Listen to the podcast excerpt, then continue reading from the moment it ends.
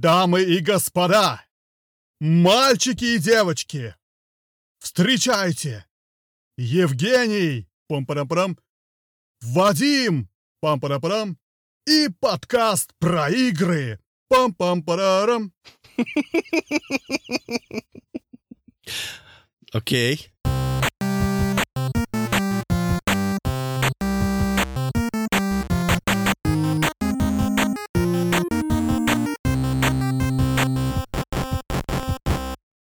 Всем привет, с вами Женя и Вадим, и 14 выпуск подкаста про игры.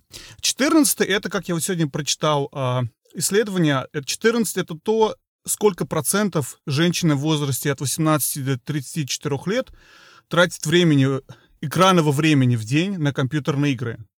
В общем, 14 выпуск. Женя, привет. Как твои дела? Привет, все хорошо, все, все, все отлично, даже, да, даже лучше. Ж, Жень, ты мне сказал перед выпуском, что у тебя какой-то есть факт, который ты хочешь рассказать сегодня. Да, очень простой факт. Uh, он прям, не знаю, очень, очень быстренький, поэтому решил на него не отвлекаться.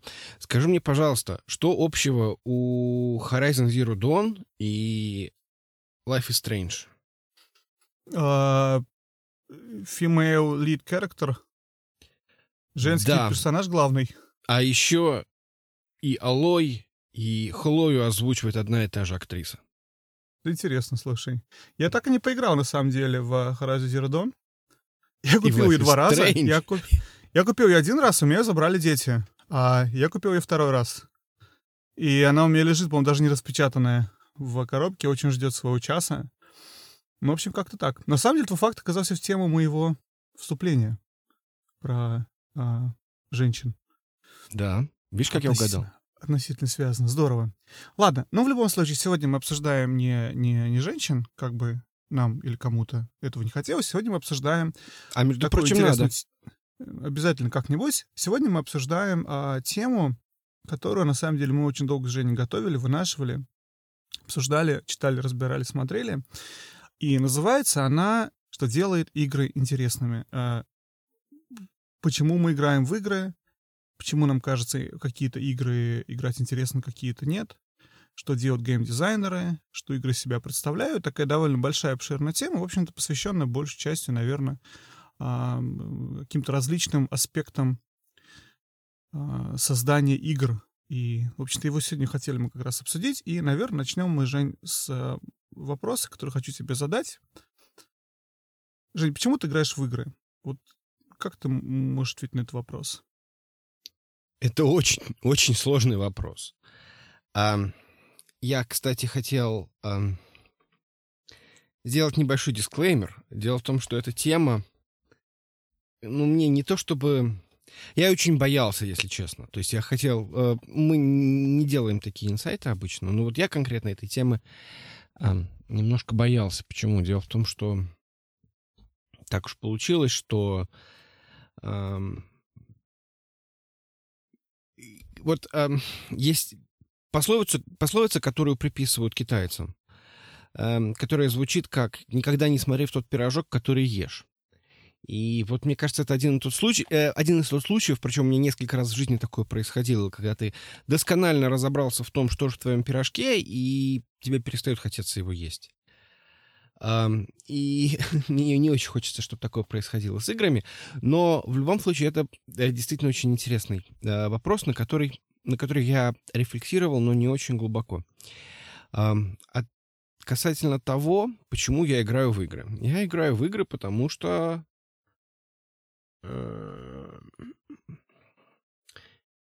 э, Потому что я считаю, что это самое лучшее, что...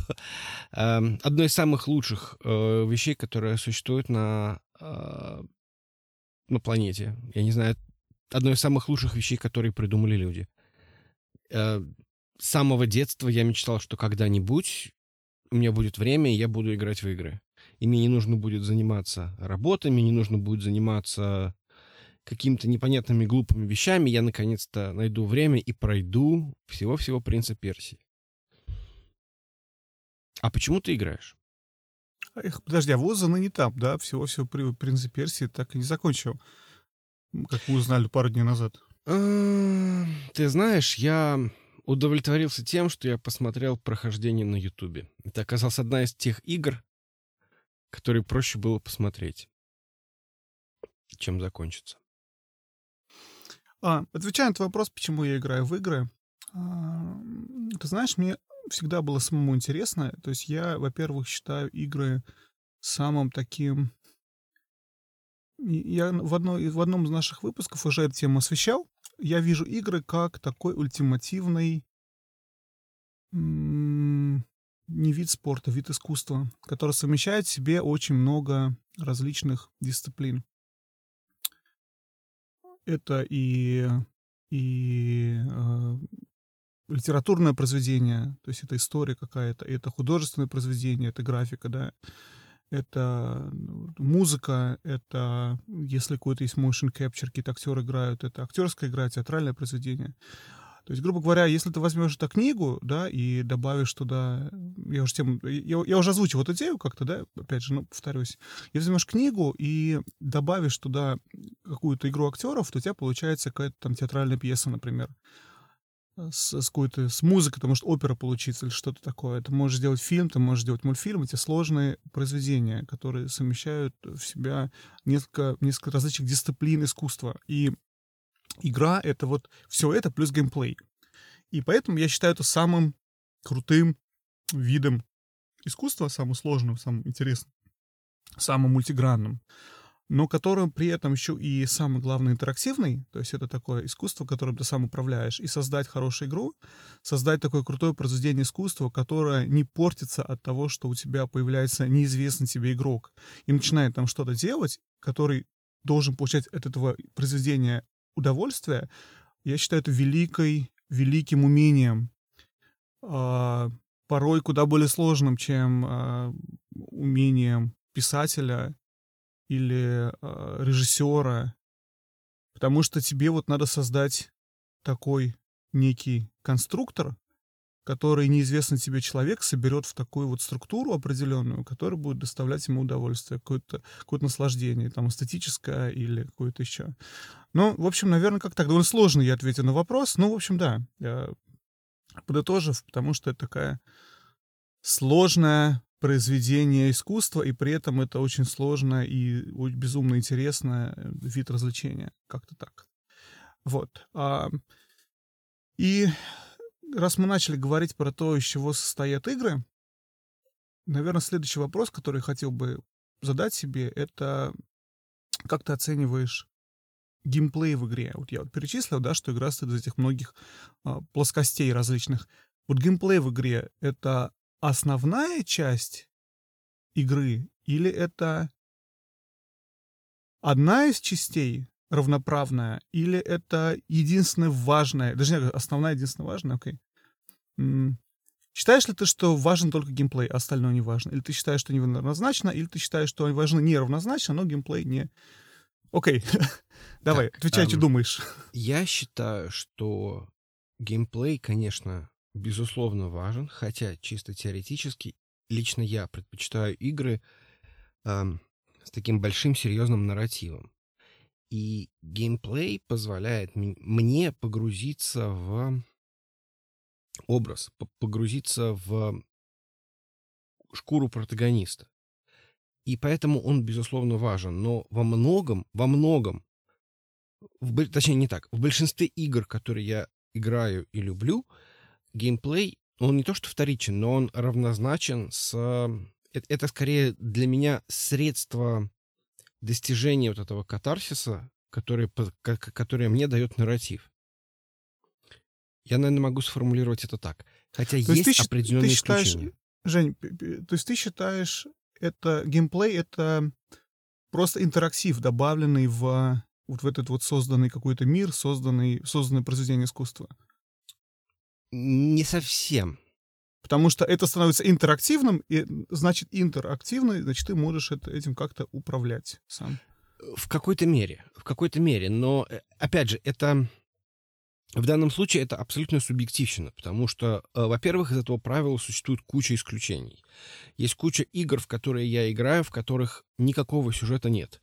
Есть игры, ну, я не знаю, тот же самый Bloodborne, который является в последнее время моей, моей, моей любовью, мне абсолютно плевать, что там происходит. Мне абсолютно не интересен нарратив там. Это чистой воды геймплей, и я этому очень рад. То есть, но игры существуют совершенно разные. Да, там я играл в тот же самый Hearthstone, какой там нарратив? Там нет никакого нарратива. Игры бывают, безусловно, разные. И у меня есть теория, но, может быть, мы о ней попозже говорим, да, моя теория э, про процесс или, или результат, она очень сильно подходит именно по, по, под, этот, под этот случай. Э, возможно, если мы до нее дойдем, то вот мы это обсудим. Э, так вот, игры, которые в большинстве случаев я могу назвать, ну, там, я не знаю, любимыми, я не знаю, включая тот же самый. Ну, вот у меня э, по этому поводу, м- пока я у меня по этому поводу есть пример э, с моим любимым The Last of Us. То есть это игра, которая, в, в которой геймплей является органичным добавлением к нарративу. И фактически ты переживаешь за героев даже не столько потому, что ты там как, как, как, каким-то образом с ними прошел какой-то путь, и ты знаешь их историю, этого недостаточно. Мало того, ты на собственной шкуре переживал, как тяжело было проходить некоторые моменты. Ты э, реально чувствовал адреналин вместе с ними. И это сближало тебя с этими героями, и поэтому вся эта история раскрывалась своим особым образом. То есть сама история без вот этого геймплея, она была бы, ну, она была бы неплохая, но она была бы действительно такая отчасти посредственная. Ну, или, по крайней мере, простая. Интересно, я понимаю, о чем ты говоришь. Я со своей стороны, наверное, вижу немного по-другому, но я вижу по-другому, потому что я слишком долго готовюсь к нашему подкасту. Из-за того, что слишком готовюсь к нашему подкасту, я прочитал какое-то количество вот этого литературы про геймдизайн, и почему-то совершенно все издания э, и книги, которые я почитал в рамках подготовки, они говорят о том, что игры — это геймплей, а все остальное — это вот как мясо на... Даже не то, что мясо на костях, даже не знаю, как правильно сказать. Скорее, как такой, знаешь, макияж, макияж на, на, на теле. То есть они не представляют под собой никакой реальной, э, никакой основной функции. Они являются функцией дополнительной. Потому что чтобы сделать игру... Не, окей, то есть понятно, что можно сделать очень крутую игру, очень красиво, а можно сделать некрасивую. Но не это определяет то, хочешь ты играть в игру или не хочешь, а немного другое, потому что вот э, то, как я себе это представляю, интересная игра, опять же, игры бывают разными, да, но вот интересная игра — это та игра, в которой, которая соответствует э, некому определенному шаблону. Сейчас я по него скажу идея этого шаблона в том, что у тебя в жизни, в обычной твоей, да, очень много каких-то различных задач перед тобой стоит. И их не всегда понятно, как выполнить. И результат твоей работы, он не всегда сразу заметен. И у тебя вот этот вот э, действие-результат может быть очень сильно растянуто по времени. И когда ты что-то делаешь, ты не всегда понимаешь, делаешь правильно или неправильно. Но в играх, в играх у тебя ты что-то делаешь, и ты сразу видишь результат. Ты сразу видишь, что делаешь правильно или неправильно. У тебя растет уровень или не растет уровень, ты там проходишь дальше или не проходишь дальше. То есть в играх у тебя очень-очень простая вот эта связка от того, что ты что-то делаешь, и ты получ- и получаешь поощрение от игры, что ты сделал что-то правильное. И это, грубо говоря, позволяет мозгу воспринимать, несмотря на то, что это совершенно игровая ситуация, воспринимает этот э, успех игровой как, как успех реальный. И у тебя выделяется вот этот вот допамин в голове, и, э, в общем, ты кайфуешь, условно говоря, да, от того, что у тебя получается выполнить какую-то какую задачу. Опять же, в принципе, если вы так вы говорите об этом, то любая игра, в которой что-то надо делать, должна быть э, интересной. Это, конечно, не так, но вот я, наверное, исходя из этого, вижу, что геймплей, вот эта вот та часть, которая заставляет тебя что-то делать, получать результат и радоваться этому, она вот основная. А все остальные составляющие, такие как э, нарратив или графика или что-то такое, они очень классные, но это не то, что дает тебе допамин. Ну, это что-то, что позволяет тебе получать эстетическое наслаждение, позволяет тебе следить за сюжетом, но самое главное отличие игр от всех других произведений, каких-то таких, это вот именно геймплей. И поэтому, да, классных фильмов, классных книг, классных игр есть какое-то количество, но игра — это все-таки прежде всего геймплей. Это ее главная отличительная особенность. Она и дает тебе эти ощущения, которые заставляют тебя хотеть играть в игры. Но перед тем, как, знаешь, мы пошли дальше, я еще один момент хочу, наверное, отметить, что при этом в... Если сравнивать еще игры и, опять же, книги, и фильмы, и какие-то другие произведения, фильмы а тем более книги существуют э, много-много-много-много лет. И за это время выработалось большое количество каких-то техник, каких-то подходов. И мне кажется, даже если взять самую, самые крутые игры с самым крутым нарративом, они даже близко не сравнятся с глубиной, глубиной книг, скажем так, которые существуют вот в мире. То есть э, литературно игры — это скорее поделка студентов первого курса по сравнению с, а, с мировой литературой, ну, в том виде, как там существует. Поэтому, да, это здорово, но игр реально с хорошим нарративом очень мало в сравнении с книгами или даже с фильмами. И опять же, это что-то, что еще человечеству предстоит научиться делать, потому что сейчас это все-таки, ну, не знаю, Дарья Донцова во многом. Да, интересно следить, да, при этом, кстати, я хорошо отношусь к Дарье Донцовой, но все равно это не настолько, не настолько глубоко. И я не уверен, что это то, почему люди играют в игры обязательно, да. А вот все-таки поэтому, поэтому геймплей, наверное, выделяю как такую основную вещь. Вот такой сложный мне был монолог. Вот, как-то так. Ну, подожди, ты как бы не свою фразу повторяешь в этом вопросе. Я... Это, наверное, наиболее... Наиболее противоречивая фраза в этой книге по поводу того, что это все подожди, подожди, подожди, до... подожди, подожди, давай мы не будем ну, книгу, да, которую мы не, не, не, не, не, не это самое. Да, мы ее не озвучили, но, в общем, я с тобой не соглашусь по поводу того, что сюжет игр не дотягивает до, э, там, я не знаю, что это Дарья Донцова. Нет, конечно, наверное, большинство, большинство историй в играх это, конечно, наверное, не, не Достоевский и не Толстой. Но в целом я считаю, что современные игры дошли до уровня нарратива, который действительно, действительно интересен и интересен с точки зрения, э, ну, я не знаю, как бы литературного произведения. То есть я могу привести в пример тот же самый там Last of Us, который ставит очень большую, очень большие вопросы и, и ставит большую дилемму в конце. И это действительно сложный сложный как бы эм, вопрос, который достоин отдельного произведения. Проблема в том, что, возможно, структурно, если просто отрезать геймплей, то оно будет достаточно постным, я бы так сказал. Но если это дело расширить за счет каких-то там дополнительных деталей, то, в принципе, почему бы и нет. Ну вот, Жень, ты а, сам, дальше... сам себе противоречишь, извини, пожалуйста, что это реально сюжет Last of Us, если ты его в виде книги издашь, это я не знаю, это как-то... Какие были... Вот, слепое против... Я не помню, как там эти были книги в постсоветское время. Или я не знаю, то есть что-то, что-то, что-то про Забаре. Я не знаю, мне кажется, даже близко. То есть, если ты возьмешь даже топ самых популярных книг сейчас, каких-то вышедших там за последние два года, например, то все 10 этих книг будут примерно на 5 порядков глубже, сложнее и интереснее, чем сюжет Last of Us.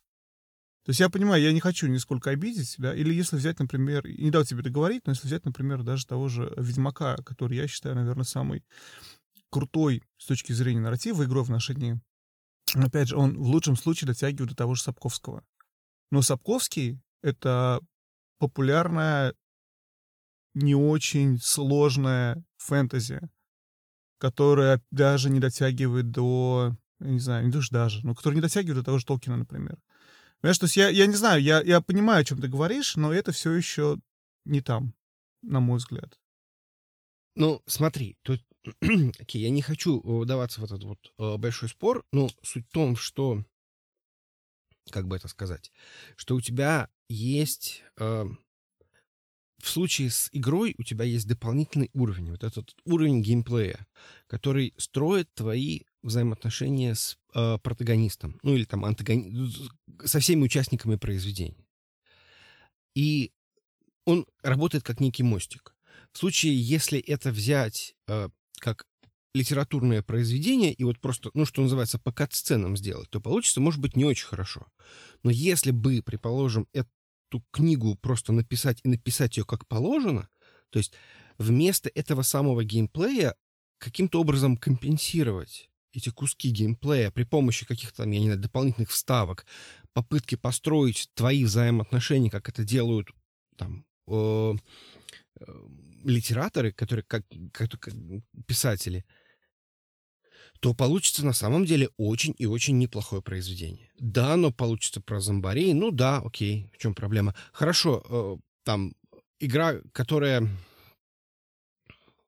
вообще без особого геймплея, хотя он там на самом деле присутствует, но его там очень мало. Тот же самый Life is Strange. Life is Strange вполне может быть издан как, ну, как минимум, как фильм.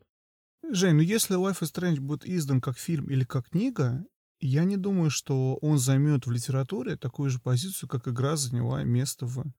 Это я пытаюсь сказать, на самом деле, наверное, что да, все эти игры, безусловно, у них есть сюжетная история, она довольно интересная, но если ты вот по чесноку посмотришь на и сами эти сюжетные истории, то их глубина, она на уровне, я не знаю, ну, я уже сказал эту мысль, и я, мне очень трудно увидеть это по-другому. Они, знаешь, как вот как виртуальную реальность. Ты играешь в виртуальную реальность, надеваешь этот PSVR-шлем и запускаешь какую-то игру средней паршивости с, с какой-то э, фуфельной графикой. Но из-за того, что у тебя это выглядит все как будто это реальность в глазах, ты прощаешь то, что там у тебя плохая графика, ты прощаешь там у тебя все какое-то там немного поломанное, и у тебя мозг потребляет это как есть. То же самое здесь, мне кажется. То есть ты тоже вживаешься в этот персонаж, ты идешь по этому сюжету, и тебе, вау, какой классный сюжет. Но опять же, на деле, если посмотришь сам сюжет и сравнишь его с а, количеством офигенной литературы, которая издана за все время существования человечества, э, окей, okay, за все время существования человечества, когда человечество начало продумывать истории, а, то игры, игры это, это даже близко не там. Ну, давай действительно, ты прав, не будем заходить глубоко в этот спор, даже если мы там как-то по-разному к этому относимся. Я при, принимаю эту точку зрения о том, что действительно в играх может быть хороший нарратив. Но, тем не менее, опять же, геймплей так или иначе важен. Он может быть простой, он может быть сложный, но это то, что делают игры играми. Без игр это просто фильм, это просто, не знаю, а, какое-то другое произведение. Но там явно есть что-то на грани, например, какие-нибудь визуальные новеллы. Mm, наверное, соглашусь, да. Ну, ладно, не будем уходить в, в эту область. Я не считаю, наверное, визуальные новеллы играми в том виде, в котором я понимаю слово «игра», но... А книги с выбором? А, ну, то же самое. Любое интерактивное кино — это не игра, это интерактивное Нет, кино. Нет, подожди, были книги, в которых Ну да, я помню. Бы... Теперь ты стальная крыса. Я в Скарим играл в такую книгу, кстати. Я в Скариме нашел книгу, вот это вот, и там, если ты пошел туда, иди на страницу 15, а если сюда, иди на страницу 27. Я такой, ну, окей. Это игра в игре, мини-игра в Скариме. Ты про это, да? Ну, да, но на самом деле там есть серьезные произведения, но, правда, они не совсем... Серьезно. А, художественные. Ну, есть этот э, «Бесконечный тупик» Дмитрия Голковского. Это, между прочим, тема моей дипломной работы. Но... Интересно. Это, в общем-то, ну да, ну или вот этот нетфликсский новый какой-то фильм, который так и не посмотрел, Барнашмак, да? Что-то такое. Ладно, Жень, давай, давай вернемся к, наш, к нашим баранам. В общем-то, мы хотели писать геймплей. Окей, ладно, мы определили, что мы с тобой не договорились про роль геймплея в играх, но давай все-таки, так как геймплей все-таки составляющая в играх обязательная, даже если она куцая, урезанная, все-таки про него поговорим. А... Ну, она важная, она, безусловно, важная. И, наверное, можно говорить о том, что игра интересная или неинтересная. Она одним э, одним нарративом очень тяжело вытащить игру. Я с тобой соглашусь. Да, наверное, и Вот понимаешь, что дело, опять же, из того, что я не представляю себе, если взять Ведьмак или взять Last of Us и убрать оттуда геймплей и сделать просто кликовку, ну, не знаю, насколько это будет вообще понятие игра, насколько ты будешь получать те же самые эмоции, которые ты получал. Ну, Life is Strange. Ну, все равно ты там девушки, ты детство, ты принимаешь какие-то решения, ты там ходишь, ты управляешь персонажем. Ладно, окей, давай идем, да. идем дальше. Хорошо. А, еще момент, который хотел, кстати, э, обсудить, наверное, про, про интересность игр, что понятие интереса, во-первых, очень такое словечко интересная игра. Интересно посмотреть, интересно э, поиграть, интересно купить, потому что ты, например, можешь, можешь посмотреть на трейлер игры или знаешь, как эта игра выходит. Она кажется очень интересной, и ты даже ее покупаешь, и даже можешь считать ее интересной все время, пока она у тебя есть. Но при этом ты играешь в нее какое-то количество времени, и потом она тебе надоедает, например, через 5 часов. Это интересная игра или нет? Первые 5 часов она была интересная, а дальше, дальше нет. То есть такая, такое расплывчатое вообще понятие. И... А некоторые игры наоборот. То есть какой-нибудь Тетрис, например, он интересный все, практически все время существования. То есть, во-первых, он и поэтому продолжает выступ- выпускать. Ты его запускаешь, как я тут в прошлый раз говорил, мы запускаем супруга на геймбой и играем периодически. И, блин, есть какие-то такие игры, ну или всякие такие, знаешь, там киллеры, в том числе, которые на телефоне люди играют годами. То есть это интересная игра или, или Last of Us. Тоже не очень понятно все, что хочу сказать, что довольно размытое понятие, да, которое мы обсуждаем, интересные игры, чем они интересны. Ну, как-то так. Вот точно, точно нам приходится существовать, что понятие игра расплывчатое, понятие интересно расплывчатое. Ну, ладно. Что есть, то есть. Итак, наверное, начнем мы уже непосредственно обсуждение с, с некоторых каких-то материалов, которые я и ты с тобой немножечко посмотрели. И, и, и первое, мы в списке, про что я хотел рассказать, это про, про некую классификацию э, типов, даже не игр, а типов игроков.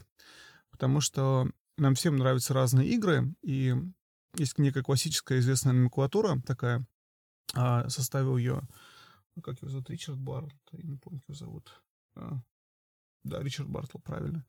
Вот, который поделил, на самом деле, всех игроков на четыре лагеря. И, грубо говоря, каждый из нас, ну, даже не четыре лагеря, четыре направления таких определенных, четыре зоны. И мы где-то, на самом деле, каждый из нас там берет по кусочку из этой зоны. Там кто-то ярко выраженный сюда, кто-то ярко выраженный туда. Жень, хочешь э, как-то описать это? А, нет, не хочу. Дело в том, что я нифига не понимаю эту классификацию. Это что? Ну, довольно простая, смотри. Да. У тебя есть, на самом деле, два типа интеракции. Интер, интер, интеракции, как правильно сказать? Два типа интеракшена. Взаимодействие, да? У тебя взаимодействие с игроками в игре, с другими людьми. А есть взаимодействие с миром. Это у тебя одна ось. А вторая ось у тебя э, он делит там acting и interacting. И идея в том, что у тебя, грубо говоря, ты или непосредственно действуешь, или ты взаимодействуешь. Давай, я объясню, короче. Проще будет четырьмя группами. Четыре группы — это киллеры, achiever ы, socializer ы и explorer ы. Киллеры — это те, кто acting взаимодействует с, действует с игроками. То есть, грубо говоря, тебе в играх нравится эм, побеждать других людей. Тебе нравится показывать то, что ты лучше, чем кто-то, чем, чем, кто чем, другой игрок какой-то, да? То есть большинство мультиплеер онлайн каких-то там игр от uh, Overwatch до, я не знаю, Smash Bros. Ultimate, когда ты играешь с живыми людьми, да, опять же, это именно, это вот именно э, такой тип игр. Нет, не так. Такой тип игроков привлекают такие игры. Киллеры, которые показывают себя лучше. А с другой стороны, здесь много стоит, опять же, те, кто э, также взаимодействуют с людьми, но они не, не действуют активно, они взаимодействуют. То есть он использует слово интерактинг э, против актинга. И они социалайзеры — это не те, которые хотят показать себя круче других, это те, которые хотят просто играть с другими людьми. Это как не показать, что у меня самый крутой кулич песочницы, а это просто играть с другими детьми в песочнице. И так вот игру ни одну не скажу на скидку, где у тебя такое есть. Да на самом деле в половине всех ММОРПГ у тебя же задача не просто показать, что ты там круто прокачался, если ты Да, только если ты не PvP играешь, да, а там просто как-то с кем-то где-то куда-то в рейд пошли, что-то понаделали, вот, не обязательно RPG, просто мо игры, то вот это вот социалайзеры, социализаторы. Как же по-русски Жень? Соци... Социализаторы. Не знаю. Давай. Люди, хотят, которые хотят общаться, я не знаю. Неважно. Короче, те, кто, да, социализаторы, назовем их так по-русски. Наверняка есть русский перевод этих терминов, который просто не поискал. Поленился поискать. Вот. Опять же, а с другой стороны, это у нас с одной стороны, да, те, которые с людьми, а есть а, те игроки, которые хотят взаимодействовать с миром. И с миром у них два варианта взаимодействия. Первый — это ачиверы, те, которые хотят э, достигать что-то. Да, то есть это э, ты ходишь своим ведьмаком, ты не взаимодействуешь с другими людьми, но ты побеждаешь всех подряд каких-то там монстров, и ты чувствуешь себя крутым, потому что достигаешь какого-то результата, прокачиваешься до высокого уровня и прочее, прочее. И эксплореры, которые играют не для того, чтобы что-то получить, достигнуть, а которые играют для того, чтобы просто насладиться миром, условно говоря, да, то есть вот как-то вот, вот посмотреть, понять, изучить, погулять, туда, пойти туда, пойти сюда, историю, опять же, посмотреть. То есть вот так, как так он делит, эта классификация легла, на самом деле, в основе кучи других классификаций. Я ее встречал в каком-то огромном своем количестве э, материалов в разное время, не связаны друг с другом, то есть она какая-то довольно базовая такая. И, как я уже говорил, и, в принципе, там уже расширяли несколько раз, но все равно вот это, это является базой. И, насколько я понимаю, многие компании, которые разрабатывают игры, они ее, грубо говоря, знают, понимают, используют, чтобы понять, в кого они метят. Потому что тебя, надо понимать, ты на кого работаешь, на, на киллера или на ачивера, или на социалайзера, или на эксплорера. То есть, грубо говоря, такое выделение сегментации игроков по зонам, и дальше уже кстати, есть, Женя, мы с тобой, помнишь, находили интернет-тест. Есть очень классный подкаст, uh-huh. к слову, который называется «Психология видеоигр», по-моему, называется, англоязычный подкаст, который ведет очень крутой профессиональный психолог, и он приглашает других профессиональных психологов, и они вообще-то обсуждают все вот эти вот подобные вопросы. И они, кстати, этот вопрос тоже там обсуждали. И там он брал интервью у чуваков, которые работают с очень крупными изданиями проводят для них психологические исследования, э, всякие исследования групп игроков, что людям нравится в играх. И они составили тест, по которому они, грубо говоря, там, задают тебе вопросы, ты там что-то отвечаешь, и они тебе... Ну, не то чтобы не показывают, где ты находишься вот в этих четырех зонах, но они пытаются понять, э, что тебе может понравиться еще, по крайней мере какие еще игры попадут по твой интерес. И суть в том, что они, грубо говоря, складывают всех вот по подобной, по подобной структуре. То есть они там чуть более сложно, там не 4 зоны, их 8. Ну, идея, в принципе, та же самая. То есть они тебе, опять же, тыкают. Вот ты где-то здесь находишься. Ты вот на 83% explorer, на, 2, на 20% киллер, на, на, на 5% socializer. То есть ты вот как-то так. Вот, что думаешь? Ну вот ну вот именно это мне не нравится в этой классификации, потому что я не могу себя найти на этой карте. Ну ты же не, не то, что где-то есть... конкретно должен быть. Ты немножечко здесь, немножечко там. Вот я, знаю тебя, знаю, ну, что... вот, да, немножечко здесь, да, да, да. Ну вот, вот в этом-то и проблема, понимаешь? То есть, э, как бы, нет, я понимаю, что я вообще очень, люб... очень сильно боюсь любых классификаций. Есть такая э, странная, странная идея по поводу того, что когда дилетант приходит в какую-то область, он первым делом придумывает какую-то классификацию. Это, кстати, забавным образом от, отсылает нас к Костеру. Но как бы, но э, суть, суть э, в том, что вот когда я услышал эту фразу, я понял, что э, чисто теоретически любая классификация, она очень, очень и очень условна. То есть она это это просто как, какое-то очень, в какой-то мере субъективное построение модели, и некоторые модели действительно являются удачными, мне эта модель не кажется удачной. Потому что совершенно непонятно. Я вроде как бы и там и, э, и выигрывать люблю в, как бы в PvP. И, в общем-то, я никогда не против пообщаться с другими людьми. Они не очень хотят со мной общаться. Но это другой вопрос. Наверное, вот единственное, я не США лазер. Это вот главное, что вот я знаю. Ну, так, ну, я люблю очивить, я, я люблю исследовать. В общем-то, все, все хорошо. То есть непонятно, как бы, э, где же я и какие игры мои. Что значит? Ну, ну, в общем, то есть вот в этом плане, мне кажется, эта классификация, она, может быть, конечно, и работает, и в некоторых случаях есть, ну, я не знаю, есть классические примеры. Вот у меня есть, например, несколько знакомых, которые в большинстве случаев молодого более возраста, вот они играют только в Хейла. Ну, как бы, ну да, вот, вот кто они? Они киллеры однозначно, да? Там эм, есть, безусловно, люди, которые предпочитают какой-то конкретный жанр, который, ну, там, я не знаю, типа RPG или, например, э, какие-нибудь стратегии похо- по пошаговые. Вот, ну, как бы пошаговые стратегии это однозначно, это, как его, это ачиверы. Потому что исследовать там обычно нечего. То есть и в, в этом плане э, в, в этом плане, ну, я не знаю, то есть, наверное, по, поскольку это, это, это конкретно эм, классификация никак не покрывает меня, или я, может быть, нахожусь где-нибудь там, условно говоря, в центре этой самой диаграммы. Жень, Жень, Жень, сори, я э, еще раз, тут очень важный момент, что когда ты определяешь профиль игрока по э, этой классификации, это не точка, это некое солнце вокруг э, центральной точки у тебя вот эти протуберанцы от солнца могут быть очень сильно в ачивера и совсем чуть-чуть киллера. Или наоборот. То есть может быть кругом вокруг. То есть э, это не, не надо воспринимать как что-то, где найти точку свою.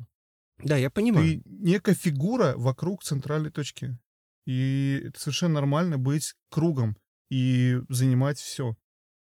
Это скорее важно для для авторов игры. Опять же, кто-то кто любит стратегии, кто-то любит РПГ, кто-то вообще любит и ритм игры, кто-то любит что? Все-таки ты играешь большое количество игр, и ты поэтому делаешь подкаст, потому что играешь большое количество разных игр. Ну, какие-то есть там свои приоритеты.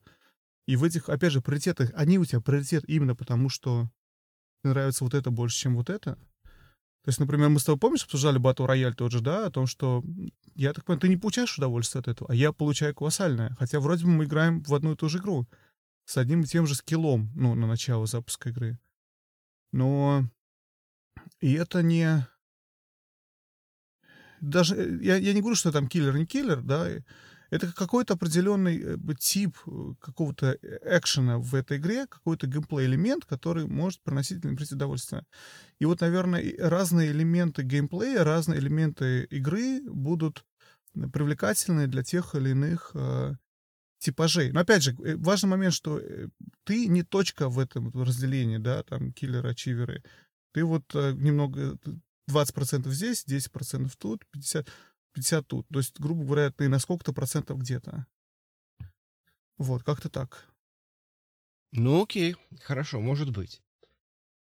Давай тогда, наверное, перейдем, раз ты уже два раза тут тебя вижу, если хочется скорее перейти уже к Остеру, ну, почему мы вообще...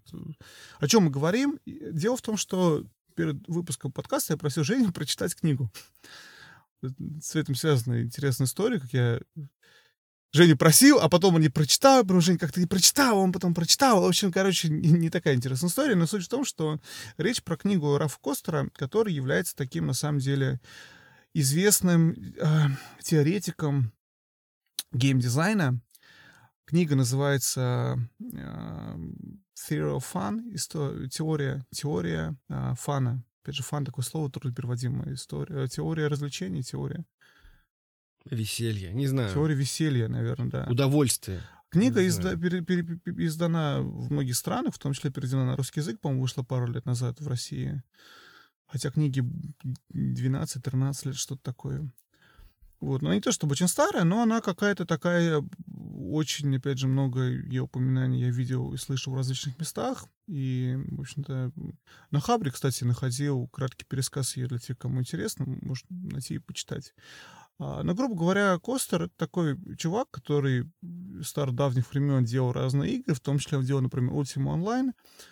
И он сел и как-то как и любой геймдизайнер, которому платят деньги за то, чтобы делать интересные игры, и которого нанимают, чтобы делать интересные игры, как-то надо иметь основу под собой, под своими действиями, да, потому что вот вы геймдизайнер, вы начали игру делать, а как сделать интересную игру? Что делать игру интересной? В общем, он сел, он начал вот это все разбираться, ковырять, а, много-много-много лет этим занимался и, в общем-то, вывел какую-то определенную теорию, которая сейчас довольно популярна. И, в общем, она, как и любая теория, спорная. Есть несколько вопросов к ней. И, ну, перед тем, как обсуждать вопросы, давайте как бы в трех словах. В чем суть теории? Суть теории в том, что Костер говорит, довольно сложно, на самом деле, это объяснить вот так вот быстро, но в любой игре у тебя есть какие-то... Не так даже, не, с другого начну. Он говорит о том, что мозг получает удовольствие, когда он видит какой-то определенный паттерн, какой-то определенный шаблон, он его понимает, и он его оттачивает и разучивает, и может в этом шаблоне как-то взаимодействовать. То есть, грубо говоря,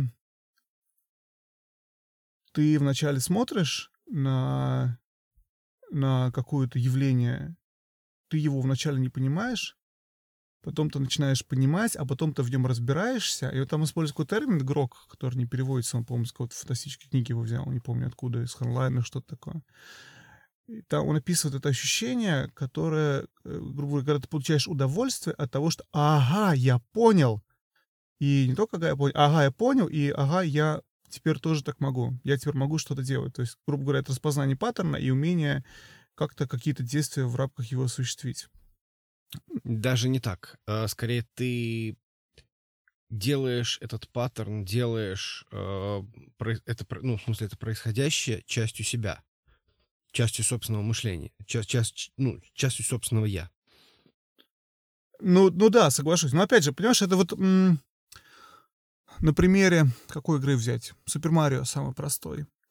Вначале ты не понимаешь, что нужно делать, а потом ты понимаешь, как нужно ходить, а потом оказывается, что ты умеешь так ловко, классно запрыгивать с одного едущего облака на другое облако, и, в общем-то, от этого получаешь удовольствие, что ты разобрался, ты смог, и ты смог научиться это делать. И, собственно, вот говоря про эти же соус-игры, они этим-то и, и крутые, потому что это очень сложные паттерны. Костер, кстати, приводит в книге, я не знаю, Жень, ты дочитал оттуда или нет. Да, читал. Я всю книгу читал. О, боже ты мой. Ты герой. Вот. А он проводит аналогию с, с джазовой музыкой, с каким-то а, а, отдельным типом джаза. И на самом деле аналогия с джазом мне очень нравится, потому что в джазе у тебя слушатель получает удовольствие, когда он вслушивается и слышит в этой мелодии, в которой играется, какой-то определенный э, шаблон, какой-то определенный паттерн. И вот когда вот этот шаблон ты услышал, вот в этот момент ты начинаешь наслаждаться музыкой, ну и собой, потому что слышишь этот шаблон. Я, наверное, понимаю, о чем речь. Я не являюсь фанатом джаза, но я могу вспомнить энное количество сложной скорее альтернативной музыки, от альтернативного рока до, я не знаю, до вот просто альтернативы, когда, не знаю, Бьорк могу выделить в качестве примера, когда, опять же, ты слышишь именно определенный, определенный вот этот вот шаблон, находишь определенный паттерн, и вот получаешь удовольствие от того, что ты э, его понимаешь. Наверное, как-то так. Вот, в общем, мне очень нравится эта аналогия с, с джазовой музыкой. А ты что думаешь, Жень? Ну, мне в этом плане, наверное, наиболее такая Э, аналогии это Стравинский, которого я...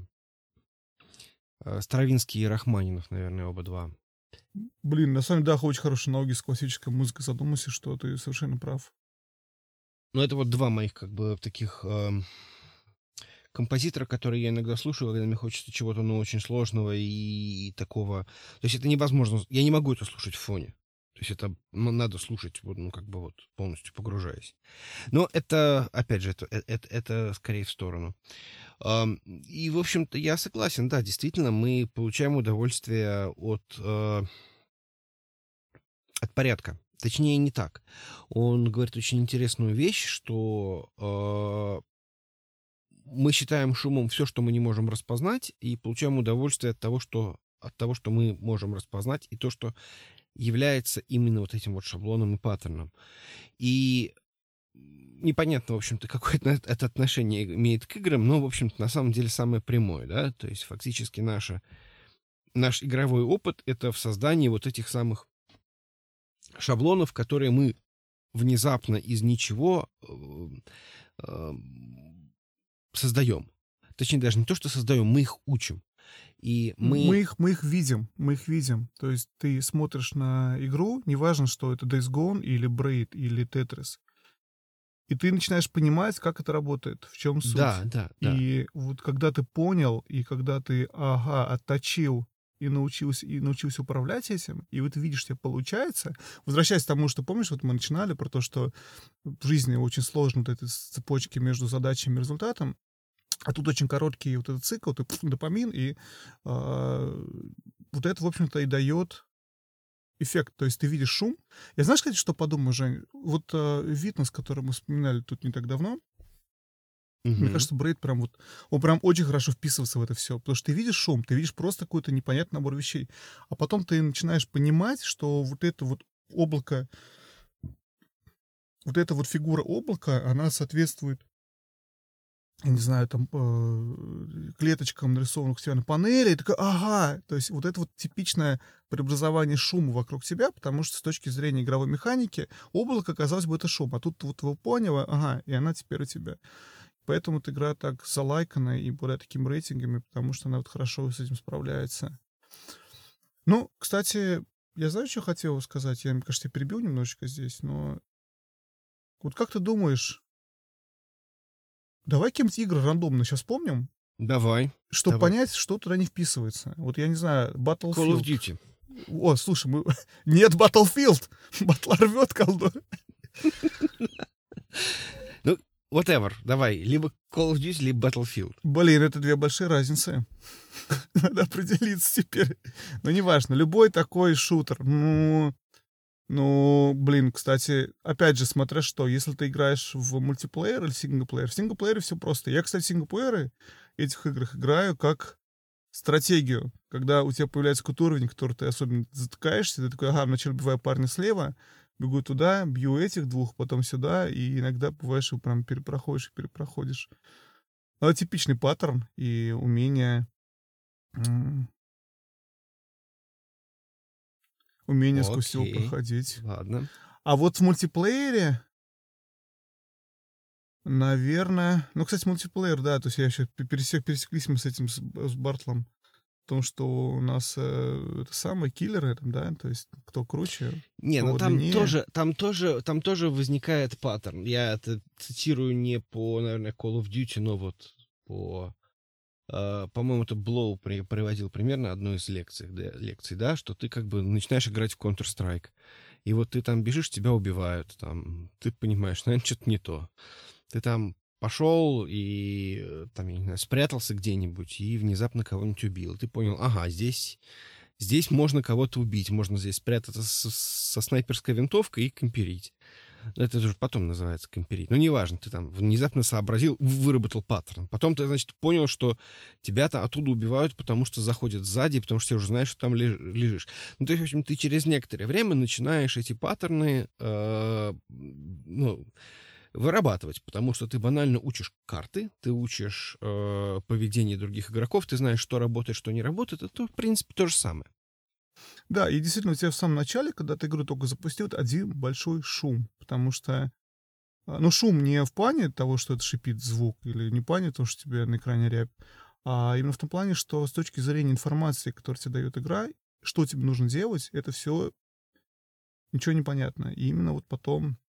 Этим, кстати, э, появляется проблемой мультиплей игр для людей, которые в них мало играли, потому что зайти сейчас и поиграть в любой вот этот Battlefield онлайн, мне, например, было бы очень трудно, потому что ам, шума много. Костер, кстати, тоже об этом пишет. Про то, что многие игры, они, короче, не справляются с этим. Очень много шума, и мозгу быстро надоедает. Он не хочет искать никакой паттерн, он бросает, говорит, а, шум. А иногда наоборот, ты смотришь, и паттерн видно сразу, и тебе неинтересно решать эту задачу, она слишком простая. И это, кстати, вот говоря про соус-игры, я много думал про это. Помнишь, у нас была, Жень, такая, такой эпизод, да, про, про сложность в играх, и Мгм. почему некоторые игры хорошо с этим справляются, некоторые нет. Я после вот этого всего прочитанного и узнанного, наверное, стал очень так по-другому осознавать. То есть я понял, что вот авторы из э, From Software, они действительно пытаются тебе шум подать так, чтобы ты мог вот эти какие-то паттерны оттуда выявлять. И учиться, и вот это, собственно, получать самое колоссальное удовольствие от того, что тебя, ага, я смог, я грокнул, я разобрался, мне получается, я могу убить вот этого, там, не знаю, босса и что-то такое. А многие менее успешные авторы игры, они просто делают игру сложной, и, ну, там слишком много шума, например. Там, то есть это, это вот умение так подать шум, чтобы мозг мог увидеть там вот этот шаблон. Как-то так. Такая сложная, сложная тема. Давай еще, кроме Battlefield, чем Не, ну, чуть вспомним. Добавлю Чё? свои, значит, 5 центов, то есть как бы ничего сложного в том, чтобы сделать, парадоксально, сложную игру нет, надо ее просто сломать. То есть, ну, в нее играть, правда, будет совершенно неинтересно, но э, как бы сложную игру сделать достаточно просто. Еще примеры. Давай приведем пример Sims. Да. Костер, Мне кажется, про что- интересную вещь, Жень. Я начну с... Мы обсуждали, помнишь, твою супругу тут пару выпусков назад? Она не знает? Мы не обсуждали супругу. Я хотел это отдельно. Мы не обсуждали супругу, мы обсуждали ее игровые привычки. Совершенно Это верно. важно. Это важно. Это очень важно. Я общался с Женей супругой недавно в, в сообщениях и говорю, а ты знаешь, что твой муж тебя обсуждает в подкастах? Вот. Э, Ну, не- ладно, не суть, короче. мы- да, Sims. И Костер говорит, что на самом деле люди, многие играют в одни и те же игры годами, и это не очень хорошо, потому что их мозг, грубо говоря, новый паттерн не вырабатывает. Я думал об этом и решил, знаешь, что, наверное, Жень, что, что наверное, я не про Sims, я еще про игры, да, а потом про Sims скажешь, что ты думаешь. Человек, который играет в одну и ту же игру много-много лет, ему, он выработал, как я вижу, если брать теорию, теорию Костера за основу, выработал определенный вот этот вот паттерн того, как, как все это работает. И он, наверное, получает удовольствие от того, что он этот паттерн когда-то один раз выработал, и он в него супер успешно в нем существует. То есть, грубо говоря, ты поставил себе планку на определенном уровне, ты ее смог достигнуть, ты разобрался, вот этот шум весь преобразовал в паттерн, и дальше ты очень не хочешь ничего, ну, каких-то новых челленджей себе ставить, ну, по каким-то причинам. А Костер к этому относится не очень хорошо. Он говорит, что эти люди ничего нового не учатся, им надо сделать себе э, услугу и бросить играть во что они играют, и попробовать что-то новое. Не знаю, насколько это так, потому что люди играют в играх не только для фана, а они еще играют для успокоения нервов, для удовольствия, для эстетического удовольствия, для реализации каких-то своих других потребностей. И совершенно нормально играть в игру не для фана, а для всего озвученного выше. Ну, вернемся к Симсу. Жень, почему Sims? Sims вписывается в эту концепцию или нет? Слушай, ну начнем с того, что Sims — это одна из самых комплексных ролевых игр э, в истории. И мне кажется, что э, Костер вообще в своей книге э, ролевые игры э, для простоты своей системы, я хочу, может быть, забегая вперед, или, может быть, наоборот, не сказав это в самом начале, мне не очень понравилась его книга. То есть, несмотря на то, что ее назвали э, Библией, я видел в ней очень много, во-первых, воды, во-вторых, э, мы с Костером коллеги э, по образованию, и как коллега, ну вот есть этот знаменитый ролик в Comedy Club про аналитиков. Ты не видел, нет? Никогда? Мгм. А, Я тебе пришлю. Это, это, почти, это почти то же самое, что собака собирается на дачу. Но только лучше. Может быть, ну не знаю. В общем, а, смысл в том, что мне кажется, что он во многом, как бы это сказать, клюет мозг. Вот в, в этой книге он очень-очень во многом он пытается замолчать некоторые вещи, и все остальное по, рассказывается по пять раз, в надежде того, что если сказать что-то пять раз, то внезапно это станет правдой или внезапно станет чем-то таким эм, объективным. Эм, но в любом случае он совершенно точно игнорирует ролевые игры. Ролевые игры — это игры, в которых люди пытаются себя поставить в какую-то роль и пытаются прожить какую-то жизнь, Совершенно не обязательно. То есть ролевые игры не обязаны быть про убийство. Ролевые игры... Я не про Sims, конечно. Все там пытались убить э, это, людей в бассейне. людей в бассейне, да. Но я, я шучу на самом деле, да. То есть ролевые игры изначальные, если мы говорим про ролевые игры, которые изначально были там всякие D&D, и прочее, прочее. То есть там совершенно не обязательно это про, про, про убийство. Просто в компьютерных играх, в видеоиграх это зачастую некоторые упрощения в том плане, что у тебя есть какая-то там боевая система или что-то вот в этом духе, ты можешь в чем-то стать лучше. Суть в том, что ролевая игра — это игра, в которой ты, как это делаешь, pretend play. То есть ты представляешь, что ты кто-то другой, и как бы этот другой человек себя вел на сцене. То есть вот у слова «игра» причем и в русском, и в английском языке, есть несколько разных, э, несколько разных э, значений, да, то есть, ну, объективно мы это знаем, да, то есть это игра актера на сцене, он же не играет как вот, как, как видеоигру, да, он просто играет, э, представляя себя Гамлетом или там, я не знаю, там, э, крокодилом Геной.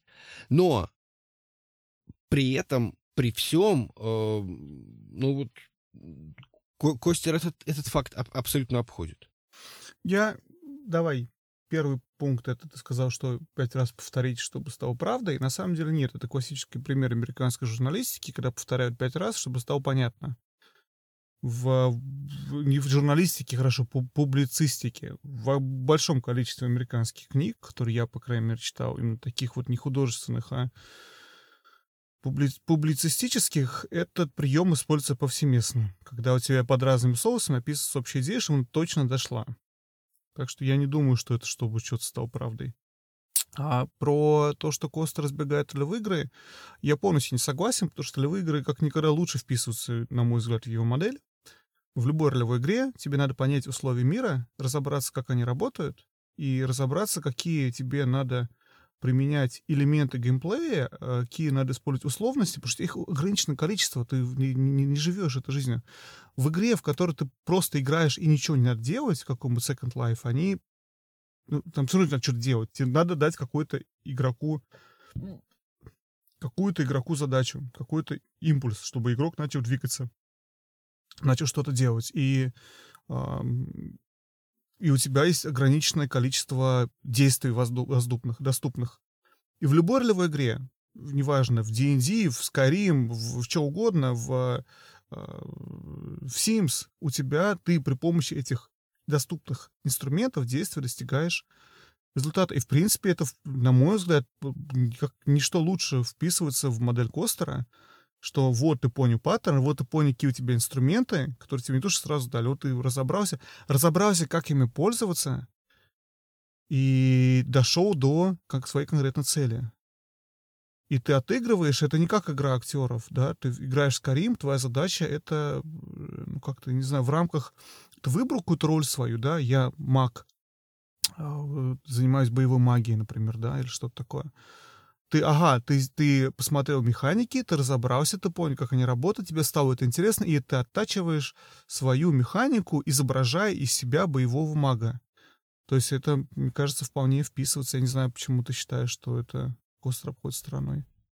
Ну, а если ты сделал меч из лыжи и поехал в лес? Ты также пытаешься понять, как работают правила. И смотри, если говорить про ролевые игры на местности, то это немного другая область. Не совсем корректно приводить в качестве примера. То есть, да, у них очень много общего, но в, в лес с, с, с мечом из лыжи ты едешь, чтобы провести время с друзьями, чтобы выпить алкоголя, чтобы кого-то поизображать, подурачиться, повеселиться и, опять же, достичь результата. У каждого игрока, ну, хорошо, у большинства игроков, я надеюсь, по крайней мере, есть какая-то определенная вводная, есть какие-то свои собственные цели, которые они в рамках мира пытаются достигнуть. Приезжаешь на полигон, ничего не знаешь про других игроков, я рассказываю из своего какого-то опыта. И, э, опять же, понимаешь, кто есть кто, понимаешь, какие инструменты у тебя есть, и дальше что-то пытаешься достигнуть. Ну, я не знаю, то есть я, я не вижу в этом... То, что сказал, что претенд, то, что это игра актеров, я даже это могу, в принципе, описать. Я думаю, что единицы людей, я не знаю точно, но, кажется, единицы людей играют в игру, чтобы именно побыть кем-то, а не чтобы выполнять все эти игровые квесты. и что-то делать. Просто ходите, представляйте себя а, эльфа, ну, в компьютерной игре, да. Все равно таки ты что-то что делаешь, ты там пока рас, раскачиваешься, прокачиваешься, что-то делаешь. А для прокачки, для боя с какими-то мобами, с чем-то таким тебе нужен скилл, тебе нужно понять паттерн, тебе нужно в нем разобраться. Ну вот, может быть, может быть. Ну хорошо, ладно, давай я тебе сделаю вообще совершенно страшный прием. Такой вообще, такой вообще уже, э, это вообще уже удар ниже пояса. Извини заранее. Майнкрафт, Creative Mode. Ну, мне кажется, в Майнкрафте то же самое. Я не вижу никакого особого различия. То есть да, даже Creative Mode ты ты ставишь перед собой... Разница только в том, что это не игра ставит тебе цель, а ты сам ставишь себе цель, и твоя задача как игрока распознать паттерн того, какие существуют те материалы, как они взаимодействуют друг с другом, и как из этих кубиков лего создать объект, который сам себе придумал. Ну, может быть. Ну, слушай, ну тогда чем это отличается от, например, э, рисования картины? Это же тоже, как бы, в принципе, получается игра, нет? То есть тоже надо понять, как смешать краски, как, как нарисовать, какие слои должны... Ну, то есть, в общем, такой очень спорный момент, да? То есть, ну, как бы окей. Но дело, дело, дело же... Э, Костер не то, что говорит, а что играет или не игра, он говорит, от чего мы получаем удовольствие, от чего мы получаем фан. И да, то же самое. Когда ты разобрался, как у тебя работают краски, как ты можешь смешивать цвета, что делает хорошую картину, и у тебя получается изобразить реальность или нереальность, какие-то твои фантазии или что-то, или описать какое-то какое чувство свое ну, на холсте, ты получаешь колоссальное удовольствие. То же самое, которое ты получаешь, когда ты очень классно в Super Mario мог запрыгнуть. Просто Super Mario проще, и поэтому игры популярнее, чем, чем э, живопись. Ну, плане создания живописи, по крайней мере. Ну, соглашусь. Ты, кстати, видел Minecraft с ray tracing ом? Нет. Красота, красота вообще. Стоит? Ну, там Digital Foundry, по-моему, если не ошибаюсь, показывал. Ну, там, Интересно, там, ну, посмотри. Там, ну, в общем, так очень интересно все становится.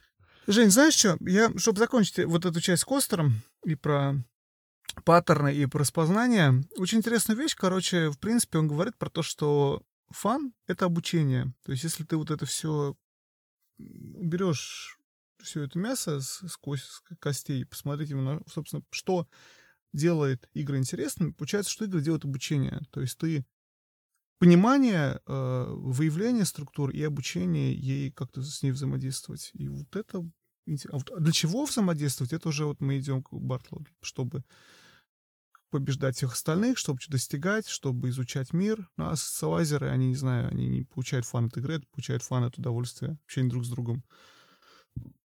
Что не фан. Костер, кстати, по-моему, выделяет там отдельно, что есть стычка наслаждения, есть там общение, какие другие вещи, которые к этому фану, который он описывает, отношения имеют, которые тоже в играх существуют, тоже важны, но не то, о чем он говорит, и не то, что, в общем-то, обычно продумывает геймплей-дизайнер, потому что, ну, игровой дизайнер. Потому что задача дизайнера именно вот придумать, что сделать в игре такого, чтобы было интересно играть. Ну, кстати, Minecraft Creative Mode. Типичный сошиалайзер. Почему? Ну, потому что ты это делаешь для чего? Чтобы показать другим. Mm-hmm. Ну, в большинстве. Ты знаешь, я... это интересный вопрос. Я не верю, что могу с тобой согласиться, но я не знаю недостаточных данных. Мне тоже. В моем понимании, кажется, креативный... Понимаешь, ты, ты же не, не на сервере играешь в креативный мод, ты играешь в синглплеер креативный мод. Сделать потом скриншоты показать, но это не mm-hmm. какой-то этот самый... Мне кажется, скорее ачиверы, потому что вот ставишь с собой сложную цель, создать сложный объект, и, грубо его как-то создаешь. Ну, может я, быть, может быть.